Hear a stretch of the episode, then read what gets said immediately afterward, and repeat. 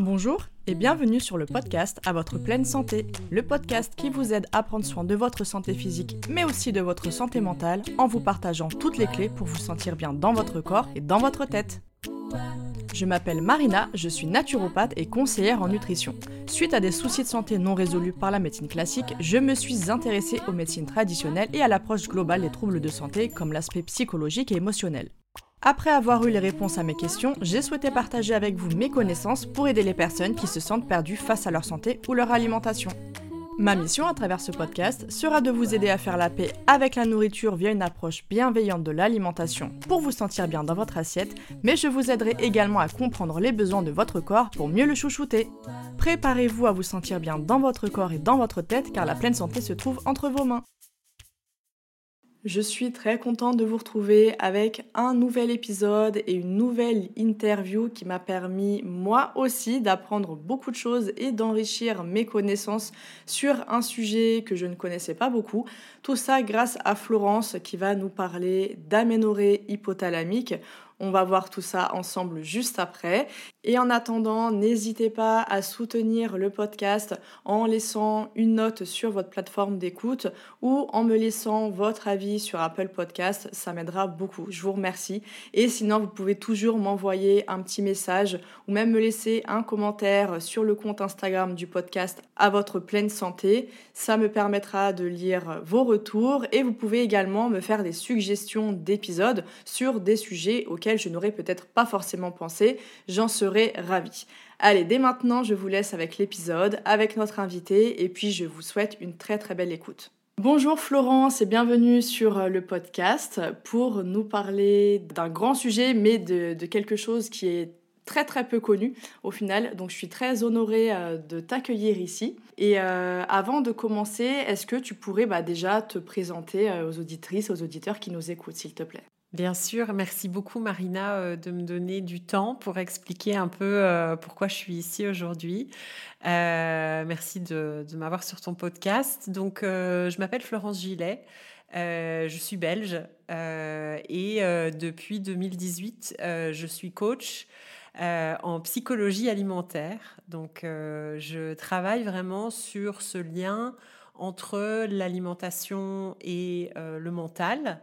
Euh, et aussi toutes les questions d'insatisfaction corporelle. Euh, je suis devenue coach parce que, ben, en fait, j'ai créé le type de service dont j'avais eu besoin moi-même. Euh, j'ai passé dix ans à être vraiment dans des troubles du comportement alimentaire. Et le reste de ma vie, je vais dire jusqu'à 35 ans, où j'étais toujours un petit peu pas bien dans mes, dans mes baskets. Euh, beaucoup de perfectionnisme, euh, peu d'estime de, soi, ce genre de choses. Et donc quand j'en suis finalement sortie, euh, j'avais fait un gros travail sur moi-même. J'ai voulu changer de métier. J'avais travaillé dans la com avant et aujourd'hui, donc c'est comme ça que depuis 2018, je suis coach. D'accord, bah merci beaucoup pour, pour cette explication sur ton parcours. Et, et c'est vrai que ça rejoint beaucoup de thérapeutes souvent, parce que moi je sais que c'est pareil, cette histoire de créer au final le service ou l'offre qui répond à un besoin qu'on aurait auparavant. Quoi. Donc euh, bah, c'est super parce que ça permet de mettre justement ton expérience au, service euh, au service des personnes. Et euh, donc aujourd'hui, tu voulais aborder un sujet qui est quand même très particulier parce que même moi, en toute honnêteté, je ne connaissais pas beaucoup, à savoir l'aménorrhée hypothalamique. Et donc l'objectif ici est d'expliquer un petit peu aux personnes qui nous écoutent ce que c'est exactement. Donc est-ce que tu peux nous expliquer voilà, en quoi ça consiste, qui sont les personnes concernées et qu'est-ce qui peut amener quelles peuvent être les causes en fait de, cette problématique-là. Bien sûr. Euh, donc c'est un nom un petit peu à dormir dehors, l'aménorrhée hypothalamique, mais quelque part quand on le décortique, euh, ça explique très très bien de quoi il s'agit. Donc l'aménorrhée, euh, on parle ici de quelque chose qui touche les personnes qui ont un utérus, qu'elles se reconnaissent comme femmes ou pas. donc l'aménorrhée, c'est l'absence de cycle menstruel régulier pendant trois mois au moins. On peut se retrouver en aménorrhée pour toutes sortes de raisons différentes. la plus grande raison d'aménorrhée pour une femme qui est en âge d'avoir des cycles menstruels réguliers, bah, c'est la grossesse. Hein. On passe neuf mois sans avoir de règles.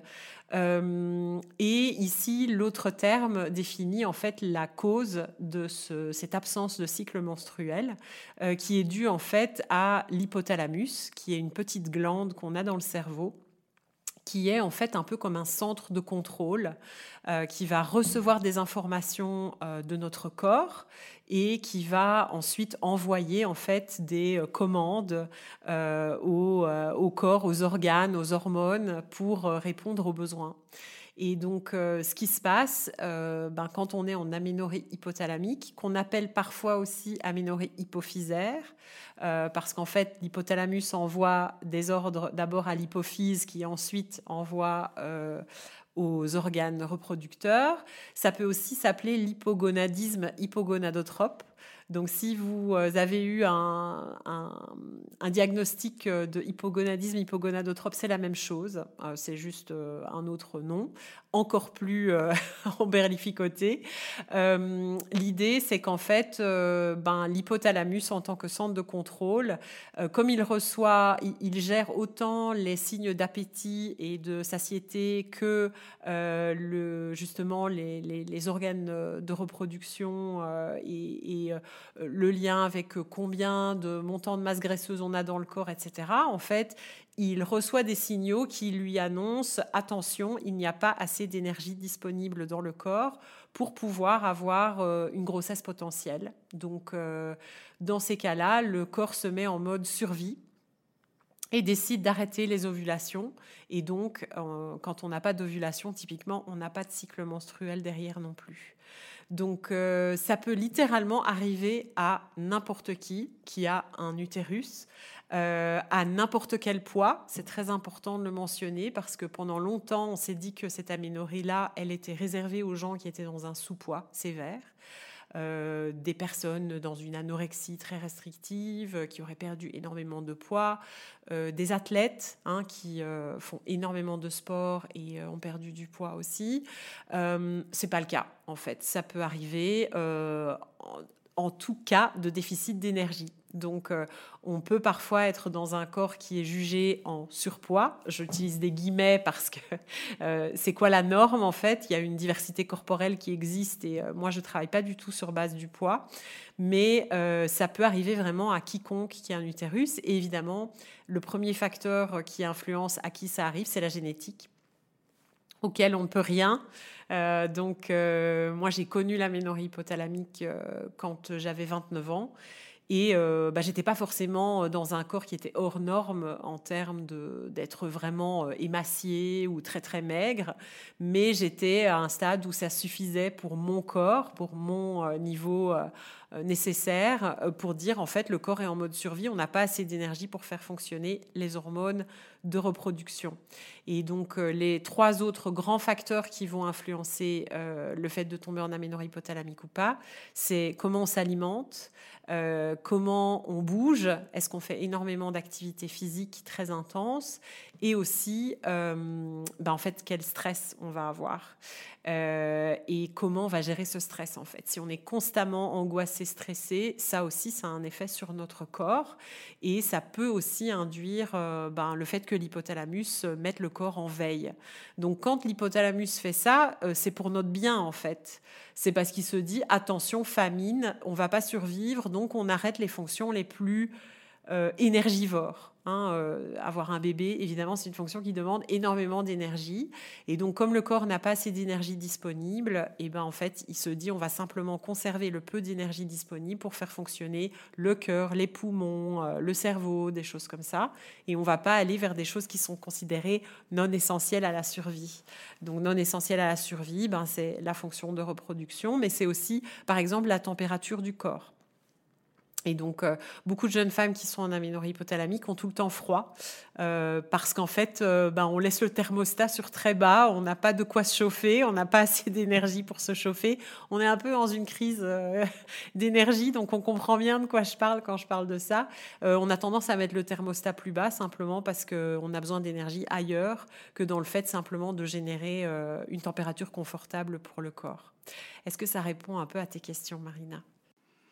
Oui, complètement. Et, euh, et j'aurais bien aimé savoir s'il y a d'autres symptômes que l'aménorrhée à proprement parler, parce que tu vois, dans ce que tu me dis là, je me dis que certaines femmes, par exemple, qui sont en hypothyroïdie, qui est justement un épuisement aussi du corps, pourraient potentiellement se retrouver dans ce genre euh, de, bah, de soucis.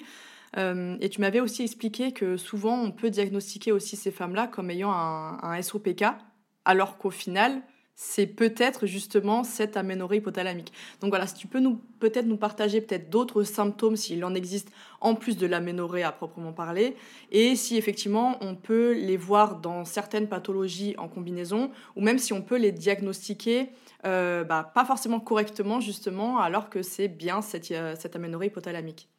Absolument. Donc, euh, c'est un diagnostic qui n'est pas toujours simple à placer, euh, l'aménorrhée hypothalamique, parce que justement, il y a beaucoup de signaux et de symptômes qui peuvent ressembler à d'autres problèmes de, fertilité, de reproduction. Euh, l'hypothyroïdie dont tu parles, évidemment, on peut aussi avoir perdu des règles simplement à cause d'une hypothyroïdie ou d'une hyperthyroïdie. Par ailleurs, des problèmes de thyroïde à eux-mêmes peuvent causer euh, l'arrêt des règles et des cycles menstruels. Donc ça va être super important de faire un bilan euh, complet pour pouvoir comprendre en fait bah, si déjà la thyroïde euh, galère, ben, forcément on va peut-être commencer par là et ensuite on regardera le reste. Mais ce qu'il faut bien comprendre, c'est que souvent, les jeunes femmes qui sont en aménorrhée hypothalamique, elles sont un peu à la limite de l'hypothyroïdie, en fait. Donc, on ne les diagnostique pas à, 100% dans une hypothyroïdie, mais les médecins vont dire Ah, il y a aussi une thyroïde assez basse, donc potentiellement, ça peut jouer un rôle. Mais souvent, la, thyroïde basse chez des personnes en aménorrhée hypothalamique, c'est parce que leur métabolisme est vraiment en train de souffrir, en fait, parce qu'il n'y a pas assez d'énergie pour faire fonctionner le corps, on ne reçoit pas assez d'alimentation, on fait trop de sport, on élimine trop. Donc, euh, c'est vrai que c'est un diagnostic qui est pas simple. Et alors, la grande confusion, en effet, c'est le syndrome des ovaires polykystiques. Pourquoi? Parce que les trois symptômes principaux pour diagnostiquer un syndrome des ovaires polykystiques, c'est les règles irrégulières ou l'absence de règles. Donc, euh, tic, hein, on a la même chose en aménorrhée hypothalamique. La deuxième chose, c'est l'aspect polykystique des ovaires. Euh, et ça, euh, quand on est en aménorrhée hypothalamique, on a des ovaires qui peuvent sembler d'apparence polykystique. Alors, ce n'est pas la même chose parce qu'en SOPK, on a des ovaires qui sont un petit peu élargis et des kystes qui sont un petit peu plus larges aussi, mais ça se joue à quelques millimètres. Il faut que le spécialiste qui euh, fasse votre, votre échographie soit vraiment à l'aise de savoir la différence parce que ce qui se passe en aménorrhée hypothalamique, comme on n'ovule pas, ben on a plein de petits follicules dans les ovaires qui attendent d'être libérés en fait. Et donc parfois certains praticiens, quand ils vont faire l'échographie, vont dire ah mais vous avez des ovaires d'apparence polykystique, boum vous avez un syndrome des ovaires polykystiques. Le troisième symptôme des ovaires polykystiques, c'est le fait d'avoir une hyperandrogénie. Trop d'hormones mâles, euh, donc euh, principalement la testostérone, mais il y a un certain nombre d'autres hormones qu'on regarde euh, dans, le monde médical aussi, qui nous montrent que voilà, on a trop d'hormones au labo, ou alors c'est des symptômes qui vont se voir sur la personne, c'est-à-dire ben, de la pilosité, là on n'en veut pas, une acné assez importante qui résiste aux médicaments traditionnels et aux solutions contre l'acné.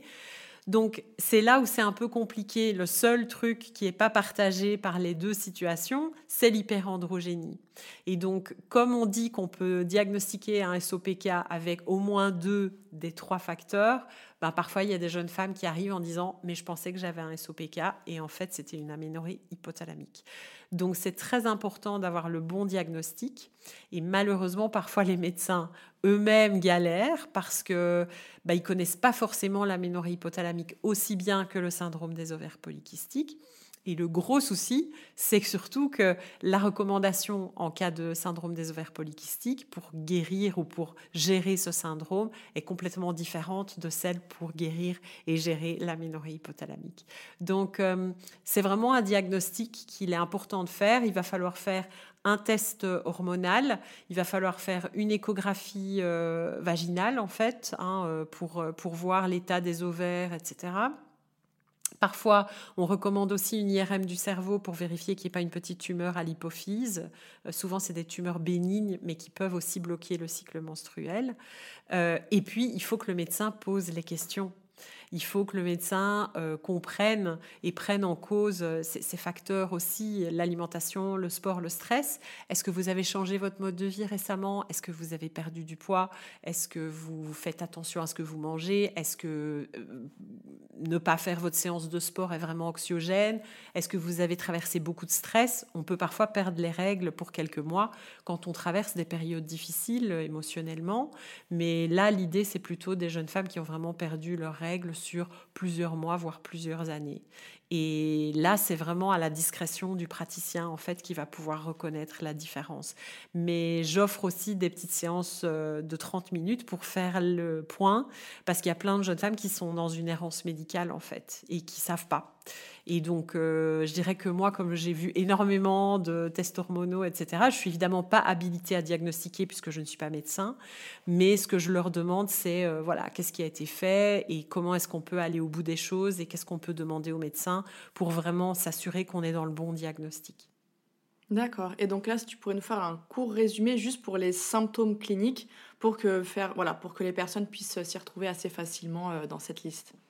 Ben, typiquement, c'est vraiment l'absence de cycle menstruel, euh, des hormones. donc, quand on fait un test euh, hormonal, c'est des hormones qui sont dans la moyenne basse, voire sous la moyenne. Euh, donc, typiquement, c'est LH, FSH qui sont très basses.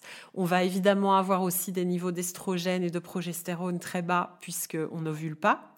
Donc, donc, toutes les hormones un peu sont comme à l'arrêt, quoi. Et euh, euh, qu'est-ce qu'on a aussi? Après, il y a des symptômes physiques euh, de justement avoir froid tout le temps. souvent, on a parfois l'envie d'aller uriner tout le temps parce qu'en fait, quand on ne produit pas d'estrogène en suffisance, ben, la paroi de la vessie s'affine un petit peu. Et donc, on a plus cette sensation d'avoir envie d'aller faire pipi tout le temps. Euh, mais, par, mais par contre, ces symptômes-là, ça dépend de chaque personne. On n'a pas toutes ces symptômes-là. Par exemple, moi, j'avais de l'acné. Euh, mais en fait, euh, bah, pareil, c'était pas un SOPK non plus, donc ça c'était un peu compliqué. Il y, a, y a vraiment plutôt des, des sensations aussi, une, grande anxiété autour de l'alimentation, du sport, euh, de la prise de poids, devoir changer son poids, ce genre de choses. Mais des symptômes cliniques, c'est vraiment seulement l'arrêt des cycles menstruels qui sont vraiment les symptômes qu'on va prendre en compte euh, en tant que diagnostic médical en fait. Et puis évidemment les hormones au labo, l'apparence des ovaires, euh, ce genre de choses, et qui coïncident en fait avec le style de vie de la patiente.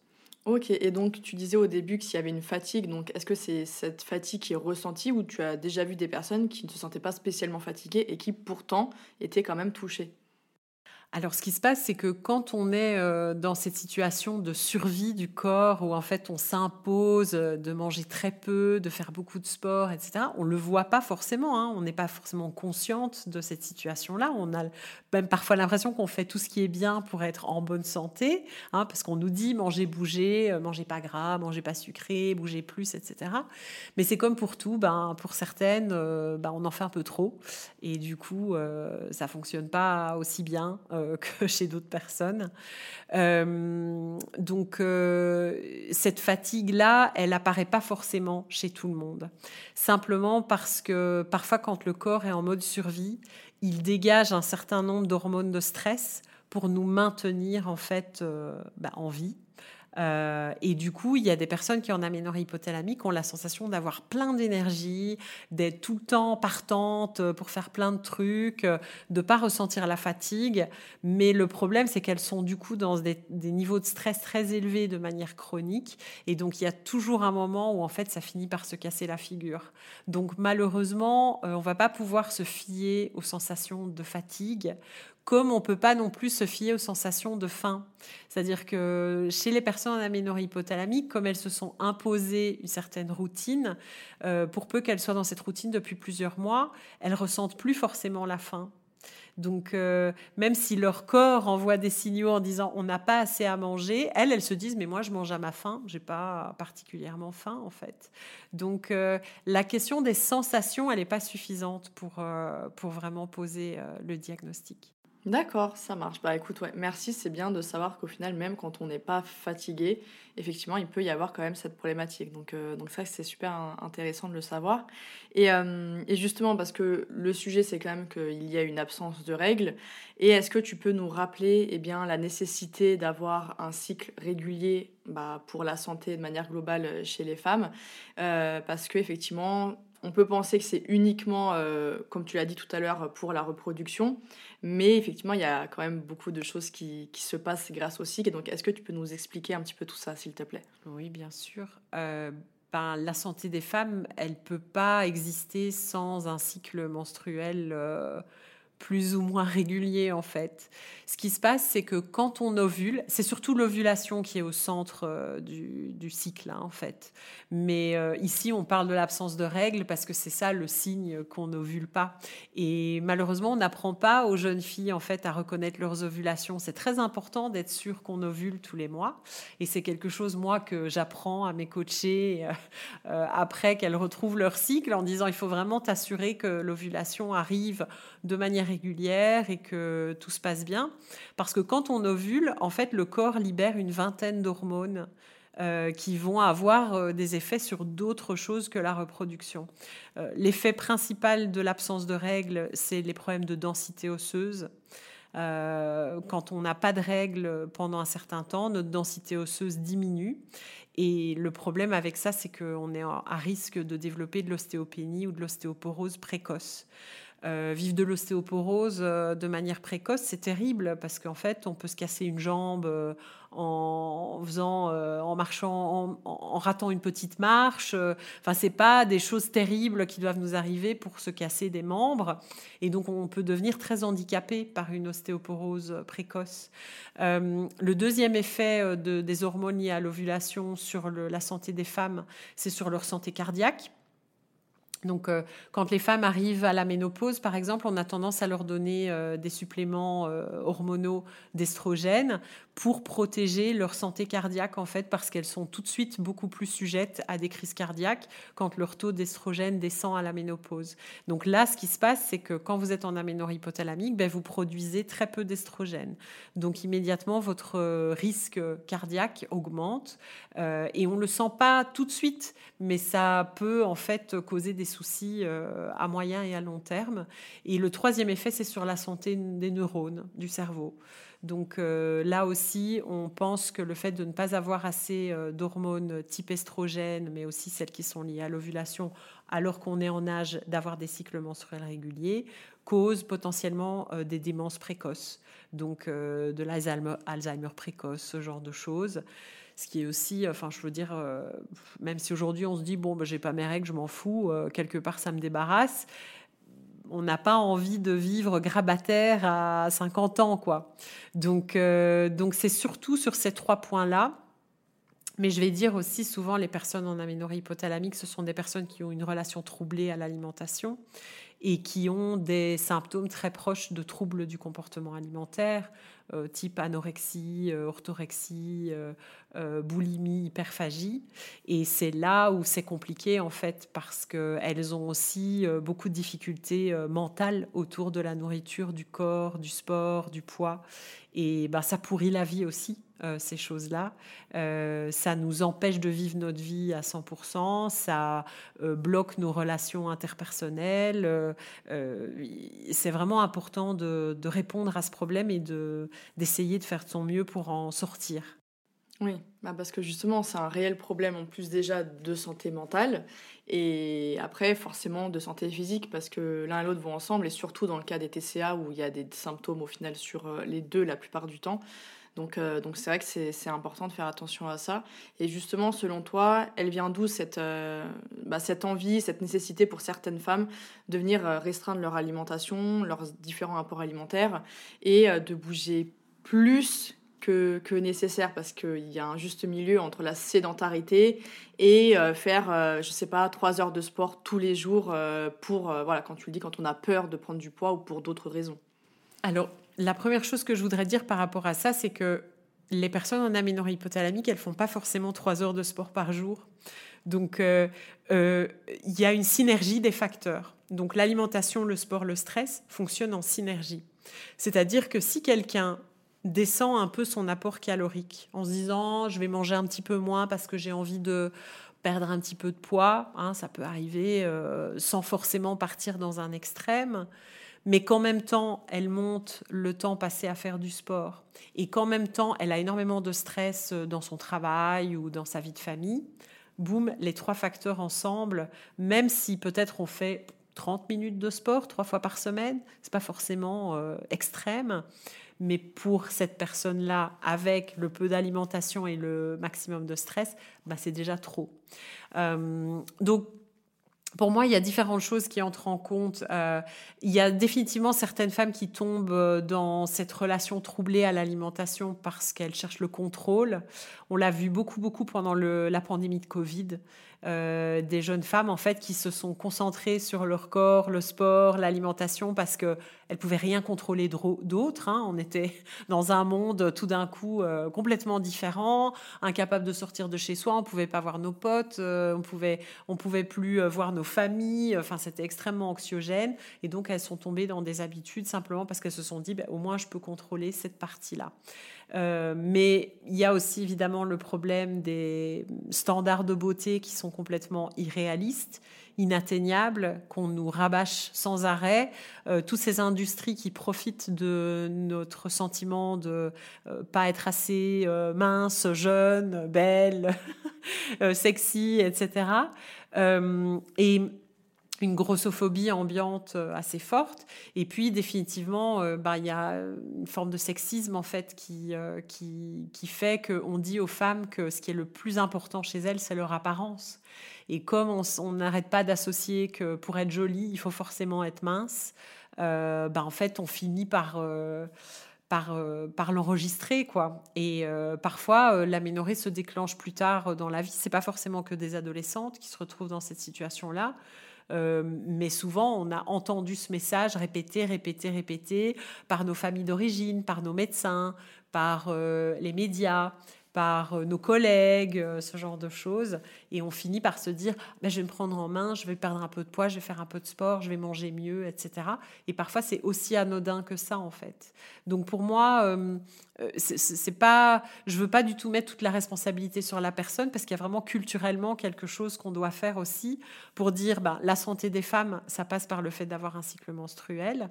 Et en fait, il y a une diversité corporelle, donc on va pas pouvoir faire en sorte que tout le monde soit sur euh, tel IMC. Alors moi, j'aime pas du tout l'IMC. En plus, je suis en bagarre contre l'IMC parce que ça dit rien du tout de notre santé et de notre bien-être. Et on vise systématiquement des IMC qui sont un peu trop bas, en fait. Donc, euh, est-ce que ça fait du sens un petit peu euh, cette idée de, je dirais, de toute la culture qui nous impose un certain nombre d'injonctions? Et ben nous, parfois, du coup, on se retrouve à se dire, ben si je mets tout ça en place, peut-être je vais me sentir mieux, peut-être je vais être plus acceptée, plus validée plus heureuse, euh, en contrôle de ma vie.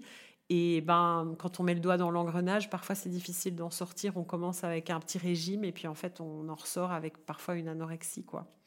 D'accord. Et c'est vrai que c'est important de rappeler effectivement que euh, il y a cette histoire d'injonction. Et euh, alors après, je ne sais pas si tu seras d'accord ou pas, mais c'est vrai que là où l'IMC pose problème et, et, aussi les tailles, au final, les tailles, je pense aux, tailles de, vêtements, c'est que d'une femme à une autre, bah, il y a l'ossature qui change. Moi, je sais par exemple que je vais avoir des épaules qui vont être plus carrées que la moyenne, ce qui fait que forcément, je vais avoir besoin souvent d'avoir un haut plus large que peut-être une fille du même poids que moi et la même corpulence, enfin voilà. Pareil pour les hanches, en fait, tout ça va changer. Et ce qui fait qu'il y a des personnes qui, naturellement, avec tout, même les régimes du monde, vont avoir une charpente, entre guillemets, vraiment un squelette qui va faire en sorte que bah, naturellement, ça sera des tailles plus, plus larges en fait. Donc c'est vrai que c'est là où c'est important d'avoir cette diversité euh, euh, corporelle. Là où je prends l'exemple des années 90-2000, c'est tout le temps le même type. Voilà, c'est les, mannequins quoi, très très fines, élancées, euh, pas athlétiques au final, puisqu'il fallait vraiment que tout soit très fin, pas d'apparence musclée ou quoi que ce soit.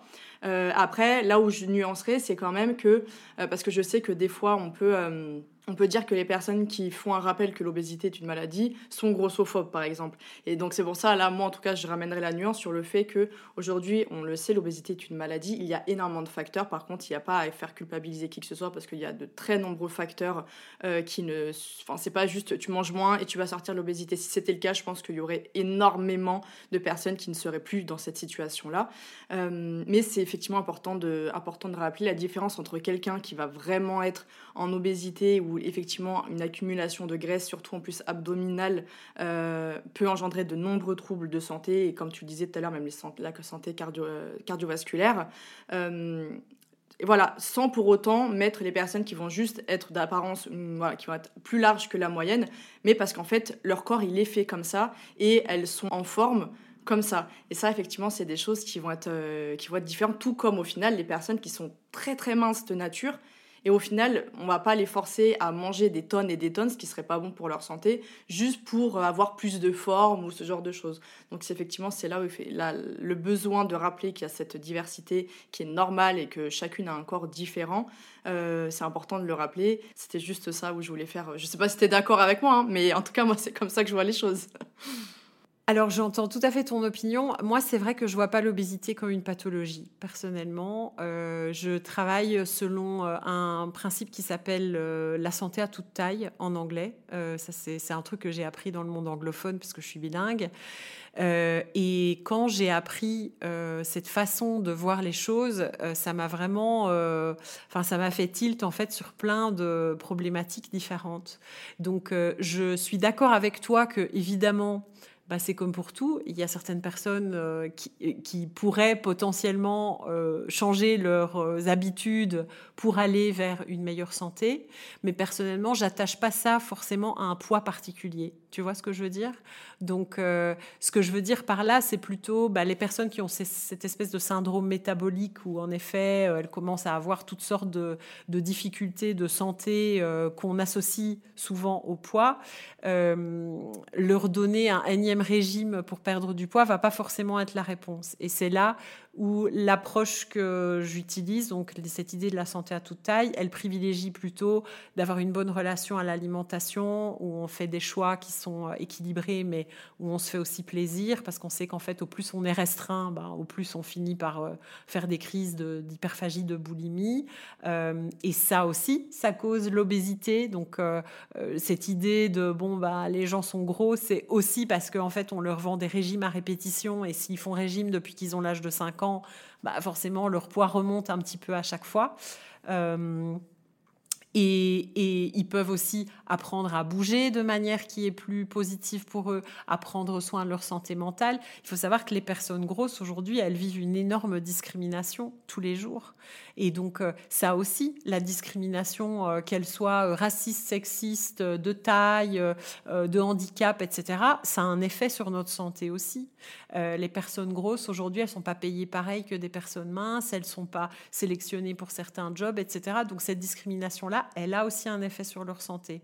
Donc je suis quelque part d'accord avec ce que tu veux dire, mais moi j'utilise pas le terme obésité, je le reconnais pas comme une maladie, euh, et c'est vraiment une approche euh, en je, à laquelle je crois beaucoup. Maintenant, je pense que c'est très personnel. Euh, je j'ai pas du tout, je, vise pas à faire du prosélytisme, mais je pense qu'on se, en tout cas, on est d'accord sur des points très similaires.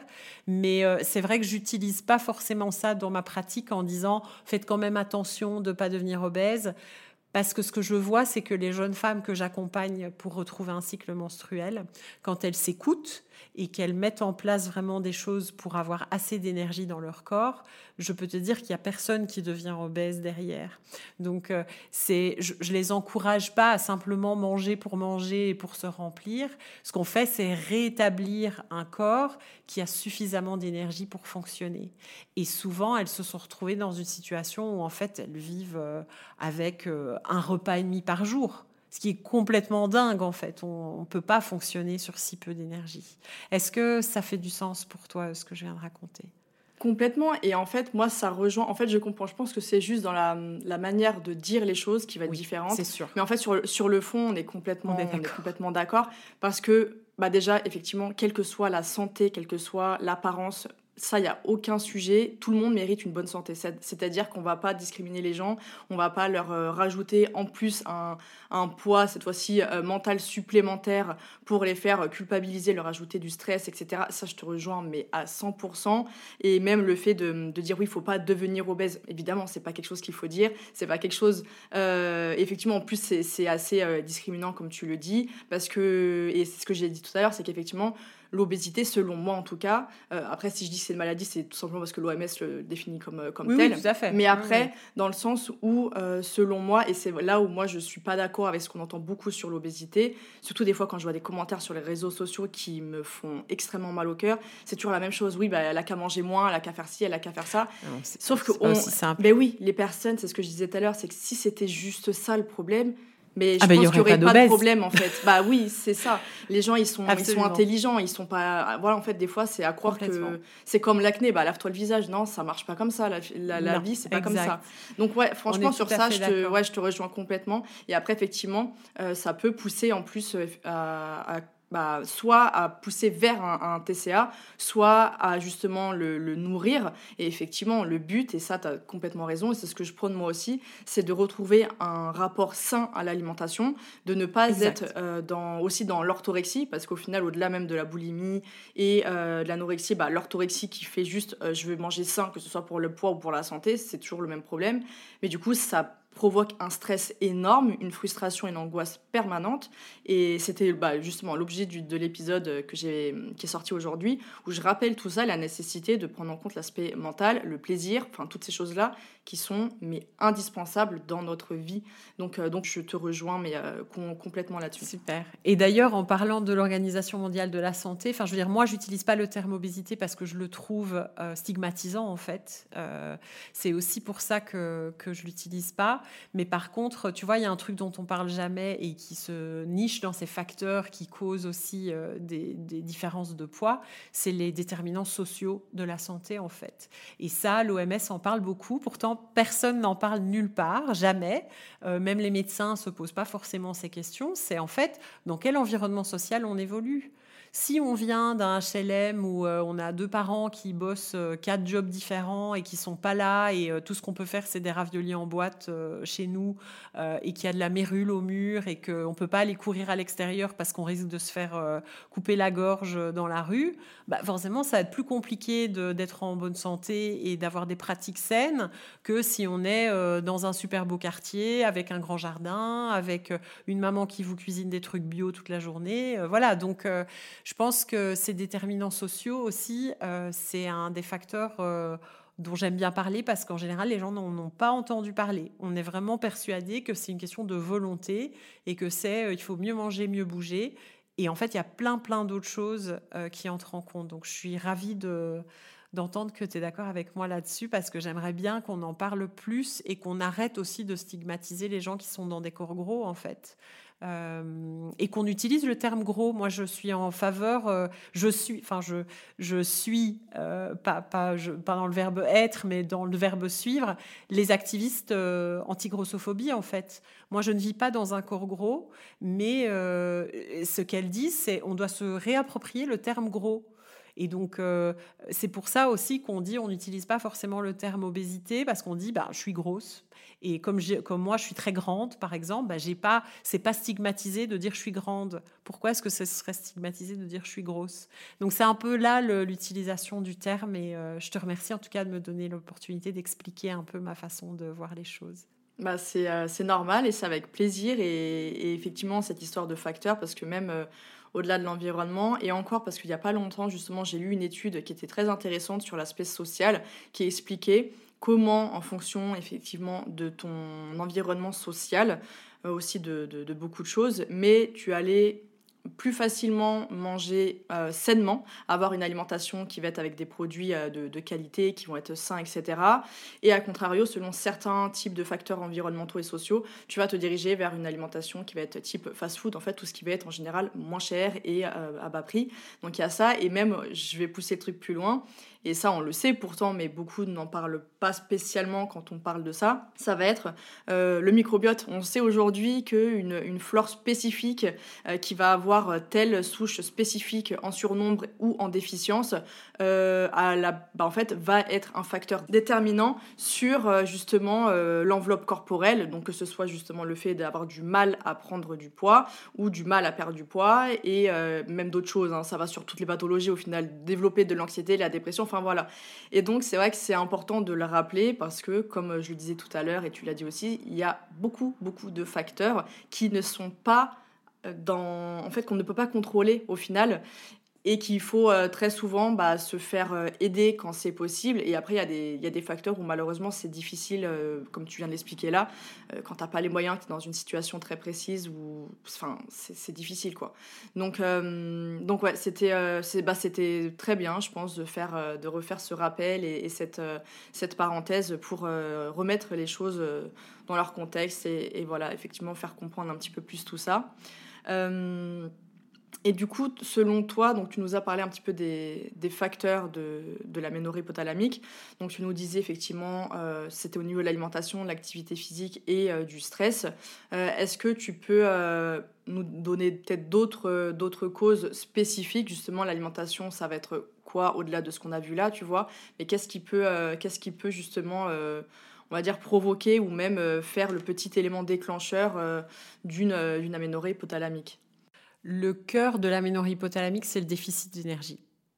Donc c'est pour ça que je parlais de synergie avant, c'est que bah, on peut être en déficit d'énergie en mangeant euh, quasiment normalement, mais en faisant énormément de sport, comme on peut être en déficit d'énergie en mangeant euh, une pomme par jour et en faisant pas du tout de sport, par exemple. Donc euh, le, nerf de la guerre, il est là. Et d'ailleurs, c'est pour ça aussi que c'est important de répéter que l'aménorrhée hypothalamique peut arriver à toute taille parce que euh, bah, le déficit d'énergie, en général, c'est le grand dispositif euh, des méthodes pour perdre du poids. Et donc, euh, il y a des jeunes femmes qui arrivent chez moi, qui ont perdu 10, 15, 20 kilos, qui venaient d'un corps qu'on jugeait, entre guillemets, en surpoids, qui font ce travail pour être en meilleure santé et qui se retrouvent dans un corps qui n'a plus de cycle menstruel. Donc, euh, je dirais que c'est vraiment ça, si, les gens veulent retenir une chose par rapport à vraiment euh, la cause, le centre du problème, c'est ce déficit d'énergie, en sachant qu'il est influencé autant par l'alimentation que par l'activité physique et que par le stress aussi, parce que quand on stresse, ben, quelque part, on dépense aussi de l'énergie un peu inutile euh, sur ces trucs-là. Donc, euh, je veux dire, moi, je, m'étais mise à la course à pied, mais je courais euh, trois fois par semaine. Ça me semblait pas être euh, complètement fou de faire ça. Mais comme j'avais mis cette routine en place en même temps que le fait de, manger moins, de descendre mes apports alimentaires, ben boum, c'était assez facile à déclencher. Après, il y a des jeunes femmes qui sont dans un corps génétiquement qui va maintenir des cycles menstruels, un déficit d'énergie très important. Donc là, on n'est pas toutes égales devant cette euh, génétique, mais euh, quelque part, euh, c'est vraiment ce déficit qui va être au centre des préoccupations et qu'on va devoir adresser en fait pour pouvoir sortir de l'aménorrhée hypothalamique, puisque on l'a dit précédemment, ça va être important de retrouver des cycles menstruels pour avoir une santé optimale. On peut manger hyper sainement, on peut faire plein de sports. Si on n'a pas de règles, en fait, on n'est pas en bonne santé. D'accord.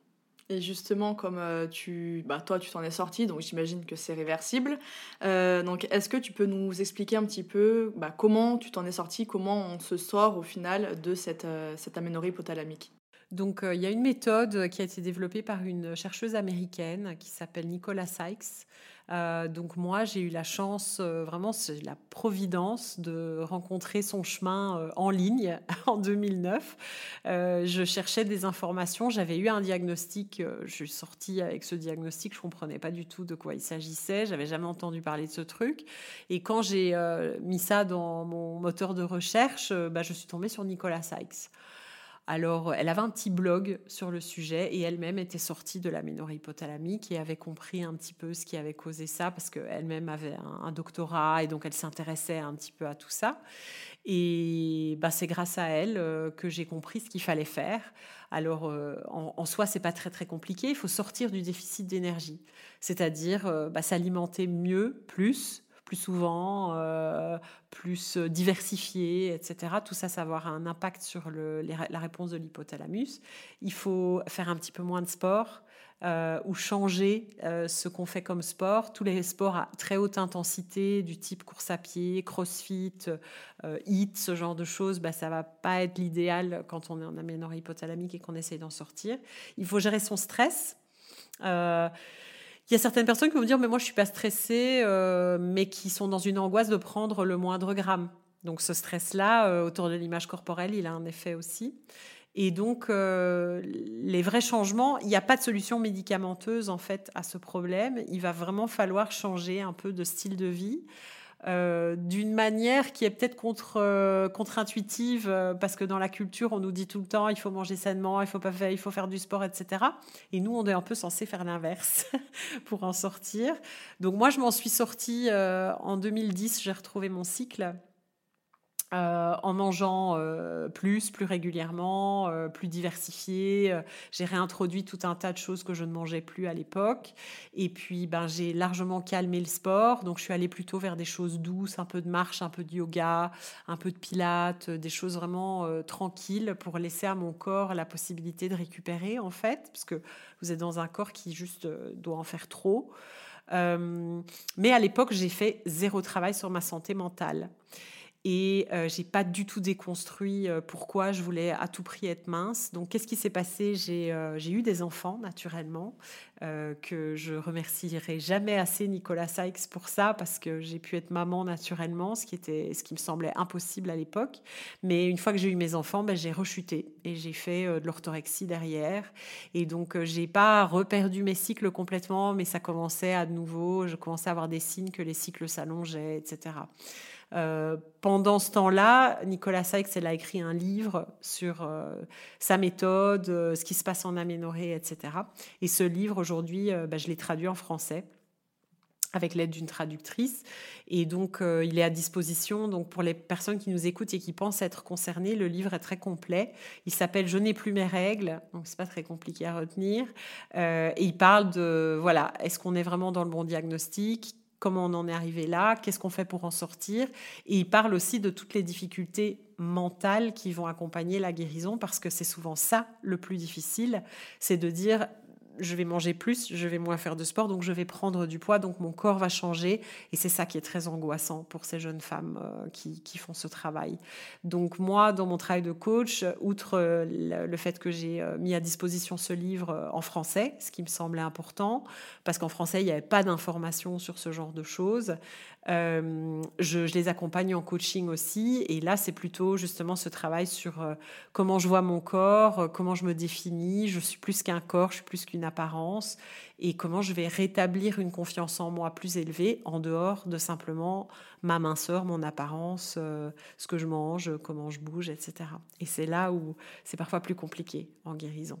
Et ça, c'est un stress qui reste donc permanent, c'est une peur qui est chronique. Euh, et en plus, là, je vais plus loin, mais ça, c'est mon côté en psychosomatique et aussi la partie médecine chinoise. Mais la peur chronique, l'anxiété, ça agit sur les reins. Euh, les reins en médecine chinoise, c'est là où il y a la fertilité, là où il y a euh, l'énergie vitale et justement les glandes surrénales et toute la partie bah, clairement du, qui va être liée à, bah, en fait, à l'énergie du corps qui va être redistribuée partout en fait. Donc c'est un cercle vicieux. Euh, et, effectivement, je pense que, et c'est pour ça que j'insiste toujours sur euh, le fait de prendre soin de sa santé mentale, c'est qu'il y a beaucoup de pathologies qui naissent euh, par des soucis mentaux ou qui sont euh, aggravés ou on ne peut pas se défaire à cause de soucis mentaux. Donc c'est super important d'agir euh, là-dessus.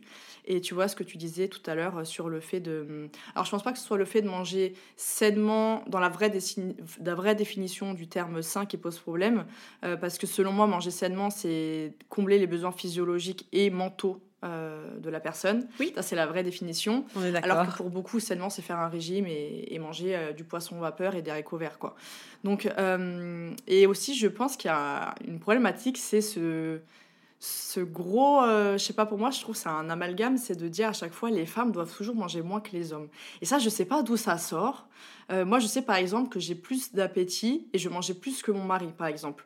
Et heureusement que je suis quelqu'un qui est quand même suffisamment confiance en moi et je sais que j'ai toujours eu un métabolisme comme ça parce que dans ma famille, j'ai toujours euh, mangé limite comme les hommes en fait euh, de, de, chez moi quoi. Mais en même temps, j'avais aussi, j'ai toujours eu l'esprit qui bougeait beaucoup. Euh, j'étais tout le temps, voilà, je, suis, je donne mon énergie, je donne beaucoup d'énergie. Donc, ce qui paraît logique au final. Mais c'est vrai qu'il y a encore cette culpabilité de l'idée qu'une femme, elle doit manger faut qu'elle mange pas beaucoup, sinon c'est voilà l'histoire de la femme qui prend une salade au restaurant. Laisse-moi avec mon burger, même si c'est végétarien, mais laisse-moi avec mon burger s'il te plaît. mais euh, et ça c'est important parce que euh, parce que du coup moi j'ai connu ce souci pour des raisons par exemple que je n'ai pas euh, contrôlé parce que des fois c'est aussi suite à des, des problèmes de burn-out et de dépression. Moi je sais que c'est suite à ça où tu n'as plus d'appétit et du coup moi je sais que je devais être à pendant un an, deux ans je devais être à 500 calories par jour, ce qui est genre mais enfin, personne ne peut venir comme ça. Euh, après, moi, je n'ai pas eu de soucis de, de, cycle, heureusement. Mais euh, voilà, il y a, y a, plein de causes qui peuvent faire qu'on a cette perte d'appétit. Et en fait, ce que tu m'expliquais là, je ne sais pas si, euh, si ça fait sens pour toi, mais c'est vrai que je pense que le, le principe de la, tu sais, de la reverse diet peut être intéressante chez les personnes qui ont du mal à, à s'alimenter en ajoutant un peu plus, enfin, un peu plus chaque jour, de manger plus comme tu as dit, donc on n'est pas. Enfin, il n'y a pas besoin de. Enfin, pour moi, c'est pas juste manger et de manger que du fast-food tous les jours, par exemple, c'est pas comme ça. Non, pas Mais effectivement, d'apporter les vrais besoins euh, et de manger, euh, de manger plus. Et c'est vrai qu'on voit beaucoup de femmes qui ne s'alimentent pas assez au final. Et c'est souvent celles-ci qui ont du mal à, à perdre le poids qu'elles aimeraient perdre, mais parce qu'en fait, leur corps, il n'a pas suffisamment d'énergie. Donc il va dire Mais pourquoi tu veux que je perde alors que tu me donnes pas assez Exact. Et ça vient. Il s'accroche. Mais c'est ça. Et le problème, c'est qu'aujourd'hui, tu vas entendre partout Oui, pour perdre du poids, il faut un déficit énergétique. Ok, c'est bien, mais sauf que ton déficit énergétique, si une personne qui est déjà en déficit énergétique, tu, fais quoi? Voilà. Et en fait, ça, c'est des. Il y a beaucoup de choses qui sont ancrées dans notre société et qui font que maintenir euh, toutes ces problématiques. Donc, euh, et de se dire, euh, bah oui, pour peut-être perdre les, le peu de poids peut-être que tu, as, tu, as, tu souhaites perdre pour te sentir mieux dans ta, dans ta tête et dans ton corps, bah il va peut-être falloir manger plus et peut-être arrêter ton HIT et au contraire faire, comme tu le disais tout à l'heure, et je rebondis dessus, la marge, du pilates, des choses qui vont être douces. Mais en fait, physiologiquement, l'être humain n'est pas fait pour faire des choses à haute intensité. Si ça nous plaît, ok, mais aujourd'hui, on est dans une société où on est tout le temps stressé déjà. Le sport, tu l'as dit toi-même. Tout à fait. Participe, c'est un stress. C'est le principe même du, de l'activité physique, c'est un stress. Absolument. Et donc, si toi, tu es déjà euh, stressé dans ton quotidien, stressé ne veut pas dire nerveux, comme tu dis, il y a des gens qui pensent ne pas être stressé parce qu'ils confondent stress et nervosité. Alors que c'est pas du tout la même chose, tu peux être d'apparence très très calme et être très stressé. Et être très stressé C'est ça. Et donc, euh, et donc, effectivement, de revenir au final à ce qui est, euh, ce qui est physiologique et d'ailleurs qui peut permettre à des personnes qui pensent ne pas pouvoir bouger parce que justement elles vont avoir mal à un endroit, mal aux articulations, enfin n'importe, parce qu'elles pensent, oui, sport, c'est forcément douloureux, c'est forcément si. Mais juste, si tu marches un petit peu, déjà, c'est mais c'est déjà très bien. C'est le, le, sport qu'on fait depuis la nuit des temps, c'est la marche. Absolument. Donc, voilà. Et donc, c'est pour ça que c'est bien de rappeler qu'au final, il n'y a pas besoin de se tuer en, en, enfin, en s'affamant et euh, en se faisant des séances de sport qu'on déteste et qui nous font souffrir, euh, juste pour être en bonne santé, alors qu'au final, c'est pas ce qui est nécessairement le meilleur pour nous. Mais euh, totalement. c'est bien d'avoir. ouais, non, totalement. L'idée, c'est de trouver des formes de mouvement qui vous conviennent et qui vous font sentir bien, en fait. Et d'ailleurs, c'est un des principes de la santé à toute taille dont je parlais plus tôt. Euh, c'est aussi que ben, quand les personnes, peu importe leur poids, euh, viennent en disant en fait j'ai une relation hyper compliquée à l'activité sportive, ben, c'est parfois qu'elles se sont forcées à le faire pour brûler des calories, pour obtenir une apparence euh, XYZ. Et en fait, ce qu'il faut leur dire, c'est ben, trouve quelque chose qui te plaît. Parce que si c'est pas une punition, tu vas, tu vas y aller naturellement et ça va devenir quelque chose qui te fait plaisir, etc. Donc euh, oui, moi je suis tout à fait d'accord avec toi. Alors l'injonction à manger moins que les hommes, euh, ben écoute, moi je suis convaincue féministe, donc euh, moi je pense que tout le problème vient de, ces pensées, enfin cette culture très patriarcale où on dit voilà la femme devrait faire ci, la femme est plus biologiquement prête à s'occuper des enfants et de la maison. Non, je suis désolée, on, est tous capables de s'occuper des enfants et de la maison. et je suis tout à fait d'accord avec toi. Enfin il faut vraiment trouver l'équilibre pour soi. Et ce que j'ajouterais par rapport à ce que tu as dit avant, c'est que parfois on s'impose un poids X, alors qu'en fait, si on se débarrasse de cette injonction-là et on dit, bah maintenant, mon corps, je vais surtout travailler à l'amener là où il est bien, je vais pas regarder est-ce que je suis à X kilos ou à Y kilos, ben en fait, on est capable de se libérer de ça et de pouvoir vraiment faire des choix alimentaires, sportifs, prendre soin de son stress, sans avoir sans arrêt en fait euh, cette idée de je dois perdre euh, X kilos euh, pour être bien, etc. Moi, je, je, ne lis pas forcément le poids à la santé, en fait, comme on a dit plus tôt. Donc, donc l'idée en guérison, c'est en effet de les amener vers un apport alimentaire plus riche, plus diversifié, plus fréquent. Il y a beaucoup de jeunes femmes qui faisaient le jeûne intermittent aussi. Ça, c'est très compliqué à gérer pour le corps des femmes.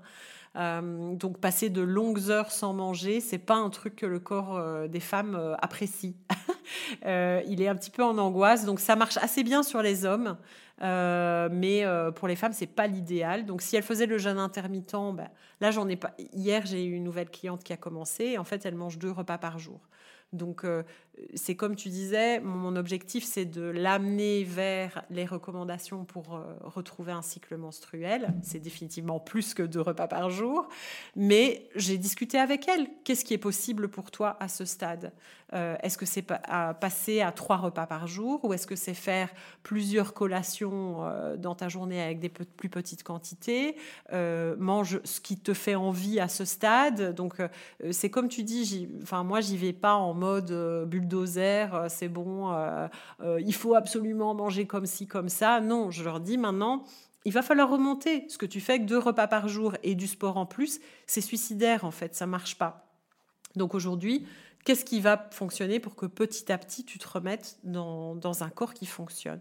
Et évidemment, bah, le signe ultime, c'est quand les règles reviennent euh, et, qu'on voit que tout se remet en place. Et là, en général, elles voient aussi une amélioration de leur bien-être. Elles voient qu'elles ont moins de soucis digestifs, parce que quand on mange pas assez, on a des soucis digestifs qui sont pas liés aux aliments, qui sont liés à la restriction.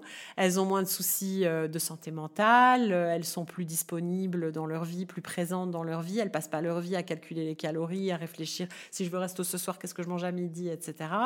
Euh, donc, quand elles voient toutes ces améliorations-là, elles ont la capacité de se dire ok c'est bon je reste dans ce corps là même si c'est peut-être pas celui que j'avais imaginé à la base je m'étais peut-être vue euh, euh, plus comme ci moins comme ça etc mais le travail qu'on fait ensemble aussi c'est de se détacher de ces injonctions d'apparence et de se dire bah en fait je suis pas sur cette terre pour euh, avoir un certain look je suis ici parce que j'ai envie d'accomplir des choses, d'être avec des gens que j'aime, de faire des trucs fun. C'est ça le sens de ma vie. C'est pas d'avoir un certain poids ou d'avoir un écart entre mes cuisses, en fait.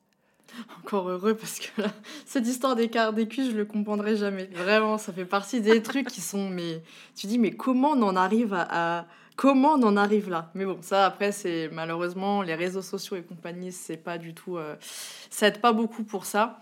Euh, mais, euh, mais maintenant, voilà, pour, pour arriver vers la fin de cet épisode, qu'est-ce que Qu'est-ce que tu conseillerais euh, de, faire pour euh, voilà, les personnes qui sont concernées, qui souffrent de, cette aménorrhée hypothalamique? Bah, la première chose, c'est vraiment de s'informer en fait. Donc euh, euh, voilà, et vous écoutez ce podcast, euh, c'est super. Merci encore Marina de me donner l'opportunité d'en parler. il y a évidemment le livre Je n'ai plus mes règles qui est disponible via, via mon site et mon compte Instagram. Euh, il y a euh, toutes sortes, j'ai toutes sortes de blog posts aussi qui sont gratuits. Le chapitre 1 sur le diagnostic et le chapitre 6 sur la confusion entre aménorrhée et SOPK sont disponibles gratuitement en téléchargement aussi. Donc si vous voulez pas investir dans le livre mais que vous avez quand même des questions de diagnostic, allez chercher euh, ces chapitres là aussi via mon site. Et ben, l'idée, c'est à ce stade de vraiment s'informer et puis après de se poser la question Qu'est-ce que j'ai vraiment envie en fait? De quoi comment je veux concevoir ma vie? Est-ce que j'ai envie d'une vie où euh, tout est très carré, calculé, euh, réfléchi, euh, rien ne dépasse, je suis obligée de me coucher tôt pour aller à la gym très tôt le matin, etc. Si je prends 50 grammes, c'est la fin du monde. Est-ce que c'est le genre de vie que j'ai envie de vivre? Ou est-ce que j'ai envie de bah, peut-être d'avoir des enfants, euh, de euh, d'être libre, euh, de faire des choses spontanées, de pas tout calculer, de me sentir bien dans ma peau, de pas avoir froid tout le temps, de pas être angoissée tout le temps. donc je pense que c'est ça. Et je dirais avoir une approche qui est vraiment de, de, de courage, de compassion, de patience. c'est pas facile tout ça. Euh, moi, je l'ai traversé euh, plusieurs fois, hein, puisque j'ai eu plusieurs euh, niveaux de guérison. Et c'est pas facile, on remet en cause beaucoup de choses. Mais la bonne nouvelle, c'est que c'est réversible et qu'il y a des solutions. Donc, je me souviens que quand on m'avait appris que j'avais souci de fertilité, c'était la fin du monde. Je me disais, je vais jamais être maman. Et quand j'ai appris qu'en fait c'était réversible, je me suis dit, ah, mais en fait, c'est génial d'avoir un problème de fertilité que je peux en fait modifier parce qu'il y a aussi des soucis de fertilité. Enfin, je veux dire, si vous avez une endométriose, euh, vous pouvez faire tout ce que vous voulez. Euh, vous n'allez pas pouvoir forcément avoir un contrôle dessus, en fait. Ça va être très médicamenté, médicalisé, etc. Euh, et moi, mon objectif, c'est vraiment d'accompagner les, personnes qui sont dans cette situation, qui s'interrogent, qui s'angoissent. Je mets beaucoup de sources aussi sur, mon, sur mes comptes, mon compte Instagram, via ma newsletter, des choses qui les aident aussi à dépasser cette insatisfaction corporelle. Euh, parce que c'est là euh, où souvent euh, on se retrouve bloqué en fait. On se dit j'ai envie de retrouver un cycle, mais je suis pétrifiée de peur à l'idée de prendre du poids. Et donc on reste dans ce cercle vicieux. Donc mon objectif en parlant de ça, c'est aussi de dédramatiser tout ça et de leur dire il y a une très belle vie à un poids qui est peut-être plus élevé, mais où vous allez vivre votre vie pleinement, être bien dans votre peau, parce qu'encore une fois, la satisfaction corporelle, c'est dans la tête, c'est pas par rapport à notre apparence. On peut euh, être dans un corps entre guillemets parfait qu'on a façonné et être dans une insatisfaction corporelle énorme. Donc, euh, donc aujourd'hui, euh, c'est un petit peu ce que je, voudrais dire aux, personnes qui nous écoutent, qui sont peut-être dans cette situation. Bah, je te remercie. Et, et, justement, tu as cité donc, tes, tes, contenus. On peut te retrouver sur quel site, quel réseau Voilà, si tu peux nous partager tout ça. Super. Donc, je, suis sur Instagram euh, au même titre que le livre. Je n'ai plus mes règles. Euh, c'est le plus simple. Et euh, de là, il y a un accès à mon site web où vous pouvez commander le livre, télécharger les chapitres gratuits, vous inscrire à la newsletter, retrouver. on a aussi une communauté virtuelle euh, qui coûte euh, moins de 10 euros par mois, où les jeunes femmes en fait peuvent se retrouver dans une communauté complètement euh, safe, je vais dire confidentielle, et où elles peuvent se soutenir les unes les autres, parce que c'est un gros travail sur soi d'entamer cette guérison et de maintenir après les cycles aussi, hein, parce que c'est vrai que c'est un travail à long terme. Quand les cycles reviennent, ben, on avait envie de revenir en arrière et de se remettre dans une, un déficit d'énergie. Et comme on travaille un petit peu à contre-courant de la culture générale euh, qui nous dit euh, devenez plus mince, etc., c'est important de se soutenir euh, les unes les autres. Donc tout ça, je dirais que c'est au départ de Je n'ai plus mes règles, l'Instagram et le livre. Super. Et pour terminer, est-ce que tu aurais euh, un conseil ou un mot ou voilà quelque chose que tu aimerais euh, partager euh, aux personnes qui nous écoutent aujourd'hui? Bah, moi, il y a une petite phrase que j'adore, euh, qui que j'ai pas du tout inventée. Euh, c'est pas, je la reprends euh, de deux chercheuses américaines qui s'appellent, qui sont des, des sœurs jumelles, qui s'appellent les sœurs Kite, qui ont écrit beaucoup sur l'image corporelle, le fait de s'accepter dans un corps tel qu'il est, dans une culture qui nous donne tellement d'injonctions. Elles disent, en fait, notre corps est un instrument et pas un ornement. Et j'aime beaucoup cette citation parce que je pense que souvent, en tant que femme, on voit notre corps que comme quelque chose de joli à regarder, alors qu'en fait, c'est l'instrument, c'est le vaisseau qui nous permet de vivre notre vie. Et euh, au plus on est capable de voir notre corps en termes de fonctionnalité, au plus on est capable de l'accepter, de le respecter, de le nourrir correctement, de lui donner du repos, euh, de lui choisir des activités physiques qui lui font du bien. Donc euh, si je devais choisir une, une petite phrase, ce serait celle-là. Bah écoute, c'est une très belle phrase, c'est un très beau rappel, franchement, merci beaucoup. Merci, merci pour, bah, pour toute ton intervention, pour tous tes conseils. Franchement, je pense que ça va aider beaucoup de personnes parce que je pense qu'il y en a quand même beaucoup qui peuvent être touchés sans forcément s'en rendre compte. Et c'est bien d'avoir ce genre de, bah, de contenu qui peut les aider et euh, leur permettre de ne plus être en, errance médicale. Donc euh, voilà, je te remercie encore euh, Florence pour, voilà, pour tout ce que tu nous as partagé aujourd'hui. Merci à toi Marina de m'avoir invitée. C'était une super conversation. J'ai beaucoup apprécié de parler avec toi. Avec grand plaisir. À bientôt.